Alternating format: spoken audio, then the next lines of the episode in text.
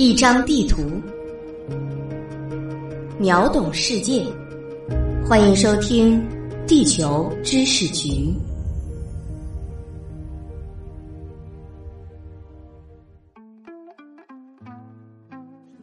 一张地图，秒懂世界。欢迎收听《地球知识局》，我是零零三号地球观察员田坤。拥有五百五十多年历史的土耳其大巴扎，是世界上规模最大、最古老的有盖市场之一。这座市场甚至拥有自己的邮局、清真寺、警局和消防局，共有两万多名员工在这里工作。商贩们在大巴扎销售各种各样的东西，从寻常的纪念品小物件到稀有的地毯、古董，应有尽有。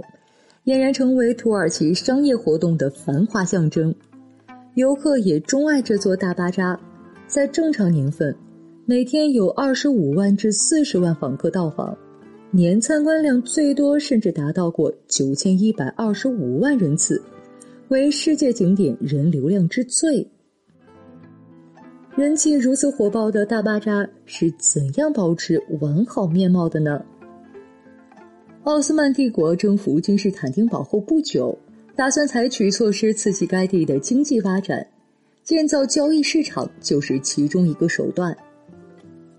一四五五年，穆罕默德二世在自己宫殿不远处修建大厦，当做纺织品和珠宝的交易场所，并于一四六零年冬季完成修建。这座市场称为珠宝市场，坐落于伊斯坦布尔的第三山丘的斜坡上。在古君士坦丁广场和古迪奥多西广场之间。之后的百年间，该市场和附近地区交易活动频繁，也逐渐出现了多种交易场所，如奴隶贸易市场、二手市场、长市场、旧书市场等。一五四五年，穆罕默德二世在珠宝市场的北部又建立了一个有盖市场，称为凉鞋市场。之前第一个珠宝市场中的纺织品贸易便转移到这个市场中，而第一个市场则专注珠宝首饰等奢侈品贸易。此时，两座大市场还是隔离状态，之间隔着几座教堂和建筑物废墟。但之后几十年间，许多卖家在这些东罗马废墟上开启了商店，渐渐将整个区域都变成了商业场所。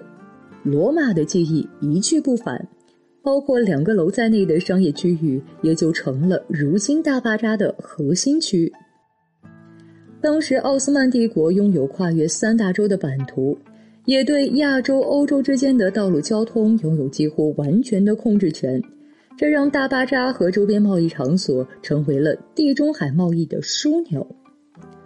据欧洲旅行者的记载，当时的大巴扎。有六十七条道路，好几个可进行祷告活动的广场，五个清真寺，七个喷泉，十八个大门。大巴扎每天早晨开放，晚上关闭，这也是如今大巴扎被称为封闭市场的来源。在当时，君士坦丁堡十分之一的商店，大概三千个，都集中在大巴扎及其周围地段。直到十九世纪上半叶之前。就所售商品的丰富程度、种类和质量而言，大巴扎在全世界范围内都没有对手。不过，在大巴扎几百年的发展中，也经历了多次天灾人祸，影响最大的便是火灾。一五一五年，大巴扎发生了第一场大火灾；一五四八年第二场；一五八八年第三场。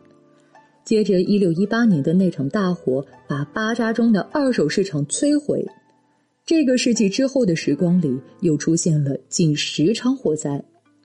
十八世纪火灾也没消停。一七零一年的大火特别猛烈，之后大巴扎的好几个部分都被重建。这些火灾多为用火不当引起，少数是为了洗劫某地而蓄意纵火。十八世纪初。当局加强了对用火的限制和火灾的治理，之后发生大火的频率便有所降低。除了火灾，地震也是破坏大巴扎的因素。在五百五十多年间，大巴扎共遭遇了二十多场地震，破坏性比较大的地震发生在一七六六年、一八九四年、一九九九年。当然，地震平息之后，它也免不了修修补补的命运。不过，直到今天，经历了数百年风霜的大巴扎仍然屹立不倒，吸引着无数海外游客。二十世纪下半期，全球化进程加快，跨国旅游业也迎来了兴旺时期。二十一世纪后，第三世界国家经济水平的大幅提升。再次驱动了人们的出行欲望，跨国游连年增长。大巴扎作为世界最受欢迎景点之一，也连年迎来破纪录的游览量。二零一四年时，大巴扎年游客量直逼一亿，为世界最多。但自二零一五年以来，恐怖袭击和政治动荡吓跑了想去土耳其的游客，大巴扎也有约一千家商店关上了门。在那之后。即便仍为热门旅游地，但大巴扎再也没能找回当年的辉煌。去年一年共吸引了约四千五百万游客。游客们从前往大巴扎的巨型游轮下船后，可以通过二十二个入口进入大巴扎的街道。置身于大巴扎中时，无人不惊叹于大巴扎中的奇观一般的历史景象。这里的建筑多沿袭了拜占庭风格，抬头可望见华丽的拱形巨大穹顶，随着街道向前延伸。拱顶上绘有传统的伊斯兰风景图案，花纹浓丽斑驳，用色鲜明绚丽。遍布宽阔的走廊绵延曲折，岔路又多，仿佛迷宫一般。两旁售卖稀奇物件的商店应接不暇。进入商道。旅行者可随意在那些廉价的纺织地毯或昂贵的织物中挑选，找到自己见所未见且具有异国情调的东西，像由亚美尼亚人精心制造的放射状黄色钻石，花色繁多的手工刺绣长袍，软的像水泥的浴巾浴袍，以及老旧的银怀表和象牙小刀。或者政治不正确，有纳粹标志的十字绣装饰或胸针。虽然商品种类花样繁多，不过整体来看，大巴扎中摊位大多都是分类集中经营的。从街道命名便可看出，如黄金街、地毯街、糖果街、皮衣街等等。但几百年过去，街道上也有很多商铺的特征已经改变。以往出售被子、拖鞋、毡帽等物件的店铺也不复存在，只是作为街道的名称被保留下来。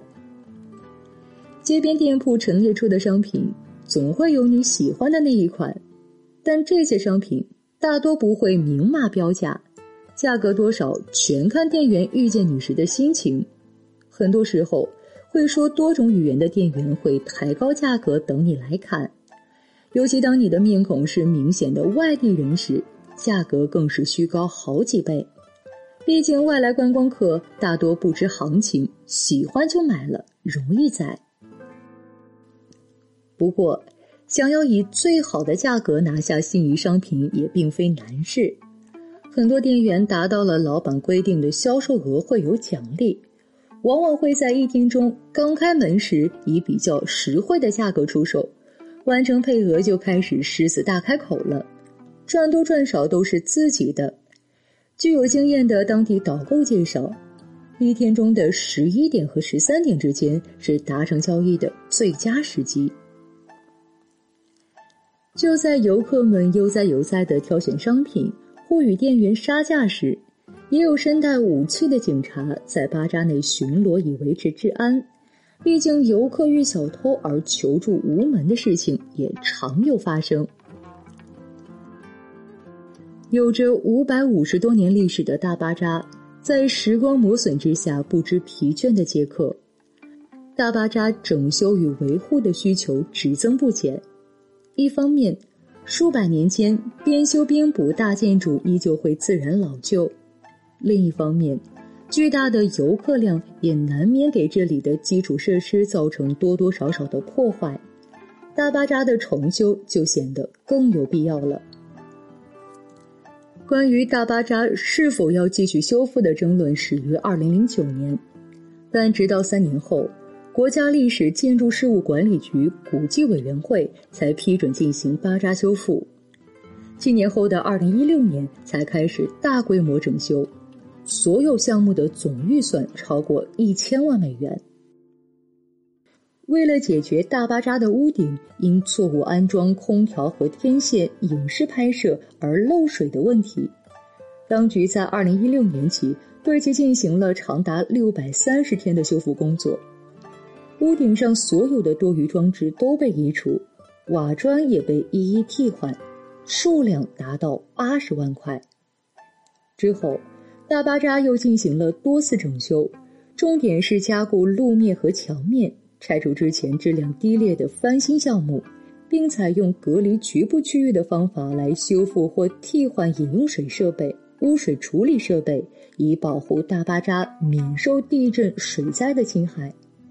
为了不影响大巴扎的日常活动，施工安排在夜间和假日进行，确保实现。不惊扰游客，不惊扰商贩，不惊扰出租司机的“三不”原则。到了二零一九年中期，这些项目的修复工作已经完成，大巴扎的内部整体看上去年轻了很多。但这还不是修缮的终点。二零二零年，大巴扎依旧有新的维修计划，下一阶段目的是修复建筑破损的外墙和内部的拱形天花板。翻新六十多条街道，建立观景台供游客欣赏风景。一旦完成，大巴扎将变得更加像博物馆。按照原计划，新阶段工程应该于二零二零年春季进行招标。然而，新冠疫情的爆发成了计划赶不上的变化。疫情再度爆发后，大巴扎没有很快关闭，但很多巴扎内的商家自行关店。之后，一群盗贼还在其中一家已经关门的珠宝店偷走了几袋金子。三月二十四日，大巴扎终于关闭，以遏制疫情发展。那么，整修计划只得暂时终止。大巴扎工作人员表示，本次疫情导致的停工将成为大巴扎关闭最久的一次。不知道还要多久，空荡的市场才能恢复往日的熙攘。